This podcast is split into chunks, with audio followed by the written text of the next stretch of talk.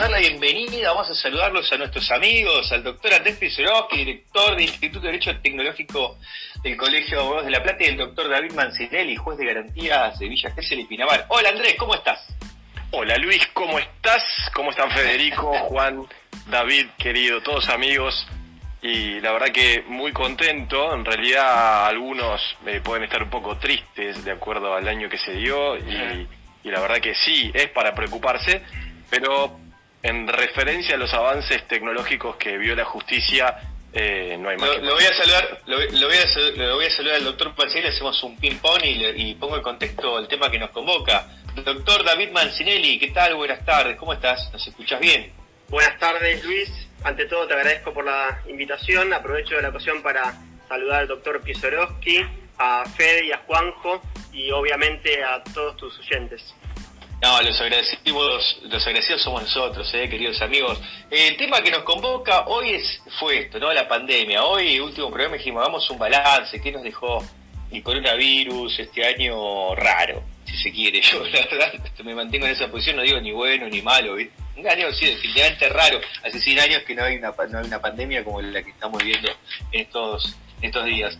Eh, entonces, la pandemia trajo un montón de consecuencias, un montón de cosas, ha impreso una dinámica este, en todos los aspectos del desarrollo económico, social, y ahí también la justicia, ¿no? Uno de los tres poderes de nuestro sistema republicano.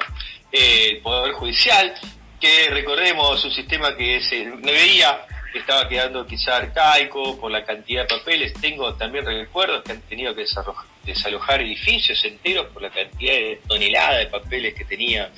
Eh, un reclamo que los abogados jóvenes veníamos haciendo, ayornar el servicio de la justicia a las nuevas dinámicas de la tecnología. Entonces, el coronavirus compulsivamente, compulsivamente ha, ha traído la, la, tecnología. Entonces, qué mejor que poder charlarlo con ustedes, el doctor Mancielli, cómo se vio eso de la justicia, cómo se vive la justicia, si, si eso ha solucionado quizá la, el trámite de las causas, si, trajo quizá mayor comodidad. El doctor Pisorowski, del lado de los abogados, sabemos que permanentemente de su instituto se capacitan, se capacitan colegas, ¿no? Tenemos pocos minutos, amigos, así que tratemos de dejar mensaje en limpio. Eh, Andrés, contanos, ¿cómo, ¿cómo viene a manos del Colegio de Abogados? Desde ahí ustedes hicieron aportes con la justicia para poder eh, desarrollar tecnología en el servicio de la justicia. Así es, así es, Luis. Igualmente todos los aportes no son relativamente institucionales, sino muchos de los aportes han sido también de cara a la velocidad en la comunicación que uno puede llegar a dar porque como bien se sabe, digamos, cuando uno termina formando parte de alguna institución un poco más grande, necesita ciertas reglas comunicacionales. Entonces, con lo que nos encontramos es con abogados con necesidad de aprender sobre tecnología para poder salir de, estos inconvenientes que los hicieron sumergir un montón más sobre los conocimientos tecnológicos. Así que no solamente desde el lado del Colegio de Abogados se trabajó y mucho en relación a la comunicación o al estar un poco más cerca y contrariamente a lo que se imagina ser más humano que tecnológico, eh, del mismo modo también, por otro lado, se generó, en mi caso particular, como otros abogados también, que incluso ustedes, en relación a comunicar a través de este medio, utilizando Spotify y un montón de herramientas tecnológicas impensadas hasta uno o dos años atrás, eh, los abogados también nos volcamos y en mi caso eso no fue ajeno, tal es así que para comunicar las innovaciones tecnológicas fue un año en el cual se decidió y decidí personalmente generar un canal de YouTube para comunicar todas estas novedades que le faciliten a los colegas lo que cada uno hace en la diaria. En la justicia pasó exactamente lo mismo, incluso tal es así que la interrelación con la justicia se abrazó muchísimo más entre los abogados y los funcionarios porque necesitaban que ya esa mesa de entradas en la cual el abogado iba y agotaba su consulta no existiera más. Sí, se tuvo que transformar en chats, en videos tutoriales, en explicaciones, en audios. Así que bueno, esa es la nueva realidad con la que nos encontramos. La transformación de la mesa de entradas de la justicia me parece que es lo más fuerte. Y la verdad que sinceramente es para hablar de un montón de cosas. Las videoentrevistas remotas, las videoaudiencias remotas, los alcances, las valoraciones, si sí, si no, eh, las nulidades, que hay miles y va a haber otras miles también, muchas por desconocimiento, otras por temor y otras quizás por falta de legislación, pero me parece que es un año en el cual, como te decía anteriormente, se terminó de amalgamar un muñequito, el muñequito del 2020, que nos va a dar un parámetro y un cambio de paradigma en el ejercicio de la profesión que llegó para quedarse. Ahí te escuché mencionar la palabra nulidad y le voy a pasar la pelota al doctor Mancinelli, que como juez penal, ¿no? El juez de garantías, recordemos que el juez de garantías es quien debe garantizar garantizar el debido proceso, ¿no? Justamente la misma palabra lo, dice, el debido proceso de las personas. Entonces, doctor Mancinelli, sabemos que la justicia está funcionando ahora, digamos, mediante audiencias por videollamadas, con distintas aplicaciones, eh, y allí usted debe tutelar que todo eso se haga con la transparencia suficiente de las normas procesales para no ver viciada de nulidad el procedimiento. ¿Cómo se vive eso desde la justicia, todas estas nuevas incorporaciones? Seguro, seguro. Eh, no soy un experto en biología, en antropología, pero si algún mensaje me quedó de eh, Charles Darwin, ese científico que estuvo eh, en Argentina recorriendo eh, en búsqueda, en búsqueda de, fauna diversa, eh, de flora. Un concepto que me quedó muy claro de él es que el más fuerte es el que mejor se adapta. Bueno, acá hay un cambio, un cambio global en todo el mundo que no va a parar, lo, lo vemos día a día, no va a parar este cambio eh, el más fuerte va a ser el que mejor se adapte. Eh, en ese sentido, entiendo que todos los operadores del sistema vamos a tener que hacer un, esfuerzo por adaptarnos. Me gusta, me gusta mucho repetir un lema cuando, cuando llegan nuevas cosas, nuevas ideas eh, con fuerza, y ese lema es que si no es por convicción, será por conveniencia. Entonces, en este, ah. en este sentido, a lo mejor los viejos abogados y abogadas vean con recelo esta, esta llegada de nuevas tecnologías. Lo cierto es que nos, hacen la, nos hacen la vida más fácil, nos hacen los procesos judiciales más fácil, con lo cual, eh, si, no es por, si no es por convicción, abogados, abogadas, que al menos sea por conveniencia. Eh, fíjate en cosas prácticas, acá no estoy hablando, acá no estoy hablando en arameo, no estoy hablando en chino, en mandarín, esto llega a la gente eh, y tiene impacto en la vida de la gente en, cuestión de segundos.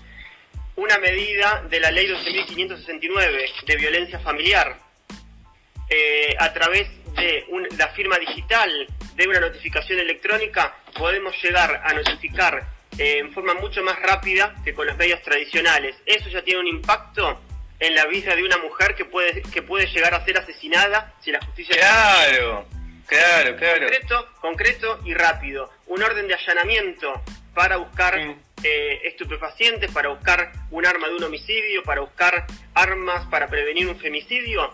Un allanamiento en cuestión de segundos le llega a la agente fiscal a través de el sistema informático del Ministerio Público. En, un segundo llega la orden. Ahorramos tiempo, ahorramos eh, muchos recursos y salvamos vidas. Ahí dijiste la palabra ahorramos muchos recursos. O sea que nosotros tenemos un economista en nuestro panel, que creo que le diste el pie. Fede Bacareza. Mira, justo ahí me estaba generando una, una duda, ¿no? Eh, todos sabemos, bueno, que los costos justamente de litigar, los costos de litigar en cualquier tipo de litigio que, que se inicie, son más costosos, son, es algo costoso, es algo oneroso. Toda esta mejora tecnológica por ahí, hace que por ahí litigar sea algo más económico, tanto de los costos que tiene el abogado como para aquel que lo contrata? Pregunta para quién. Para cualquiera de los Para cualquiera de los dos. Bien, cuento. En el estudio lo que tenemos como para que vos tengas una idea sobre esta cuestión. Primero, eh, comprender y entender que toda sapiencia extra tiene un costo. ¿sí? Saber más de algo es más costoso ser más experto en algo requirió cierta, cierta preparación, con lo cual el traslado del costo del que sabe no lo hace más barato, sino que lo hace incluso más costoso. Tal es así que, por ejemplo, dentro de la justicia ya empezamos a hablar sobre hashear pruebas. Hashear pruebas que es generar una huella hash que lo que hace es darnos una combinación alfanumérica que nos dice que si el juez eventualmente después de un tiempo quiere volver a obtener esa huella hash que yo denuncié cuando hice la presentación de inicio, al no verla adulterada significó que la cadena de custodia de ese documento también se conservó. Eso es sapiencia, eso es saber, eso es eh, un extra. Tal es así que en la ecuación económico-financiera para tomar o rechazar casos, se generó dentro, por lo menos del estudio, y sé que de algunos estudios también, un nuevo rubro, que es el rubro de utilización de huella hash o hasta incluso eventualmente la contratación de un servicio de firma electrónica, porque los servicios de firma no son gratuitos. Entonces, claro, hay que pagar licencia y son caras. Exactamente. Exactamente. Lo que sí, después por otro lado, Federico, que me parece sí súper importante en relación a los costos, son los costos que nunca se pasaban cuando uno tenía la justicia material. Como es, un abogado seguramente no pasaba un costo por cuántas veces iba a haber un expediente y perder el tiempo en una mesa eh, hasta que alguien lo atendiera. ¿sí? Ese costo no se pasaba. Debería haberse pasado, sí, claro está. Hoy, sin ir más lejos, analizábamos el artículo 9 de la Ley de Honorarios de la Provincia de Buenos Aires, que dice que el valor del use arancelario debe generarse eliminando los decimales. Bien, y la ley nos dice los mínimos. Con esto, ¿qué les quiero figurar más o menos en relación a lo que sucede? Es que las leyes de honorarios que nosotros tenemos también no solamente nos fijan los mínimos, sino hasta incluso su valor base es mínimo, es depreciado porque elimina los decimales. ¿Qué va con todo esto? Entiendo que lo que tenemos que generar es una construcción combinada. Construcción combinada tanto desde la justicia como desde el ejercicio profesional. Ahí por ahí David me entiende en relación a lo que estoy hablando, sobre todo incluso hasta me atrevo a decir que en la justicia penal los abogados tienen más libertad y no esperan la regulación de los honorarios como sí le sucede a los abogados que litigan en el fuero civil, de familia u otros fueros que son diversos. O sea, en definitiva, podemos decir que es más caro. Sí, es más caro porque ahora la gente se da cuenta que gasta en algo o porque tiene que trasladar un servicio. Claro. Pero lo cierto es que en definitiva y en lo que es el alma del costo, cuando uno hace una implementación tecnológica, esta es sinoidal, ¿sí? Cosa diferente que sucede cuando lo que hacemos es incorporar a una persona. Una persona es un costo fijo para el Estado y se mantiene o hasta crece. Claro. Ahora, el gasto de tecnología es sinoidal. Crece, tiene una punta que tiene que ver con el conocimiento y después viene a bajar porque en el volumen me termina siendo más económico. Así que ni sí ni no, Federico. O te puedo decir que hay un gasto sinoidal y hay un gasto lineal. No, lo, positivo, lo positivo, una cosa, lo positivo por ahí es que sí se va a generar más eficiencia. Lo que sí por ahí, lo que sí se va a generar más eficiencia. Y al generarse más eficiencia, en cierta medida, se va a reducir por algún lado el tema de los costos. Vos me hablás del tiempo. O sea, medir el tiempo justamente para un profesional en el área de servicios, como es un abogado, es su principal insumo. Su principal insumo no es un libro, su principal insumo eh, no es una impresora, no son las hojas, sino el tiempo, porque su trabajo se mide en las horas que puede prestar servicio. Entonces, en cierta medida, eh, podría decirse que, que si se genera más eficiencia, por ahí eh, en cierta medida se tendrían a administrar de mejor manera los costos. Diste en un punto clave, Federico, porque la ley de honorarios en la República Argentina no está acostumbrada a generar el honorario por costo. Pero es un temón, un temón. Amigos, amigos, tenemos, bueno, nos quedaron preguntas para ustedes, nos quedaron preguntas, pero hoy tenemos sí un programa súper comprimido. Muchísimas gracias, muchísimas gracias Andrés Pisorowski y doctor David Mancinelli, nos aclararon la verdad que nos aclararon un, tema, un tema muy importante, ¿sí? Dejamos un fuerte abrazo, felicidades, que el, año 2021 nos encuentre acá reunidos de nuevo, Politicosas, ¿sí? Gracias a ustedes, felicidades. Muchísimas Tenemos... gracias. Le mandamos unos aplausos. me encantó, me encantó, me encantó. Tenemos...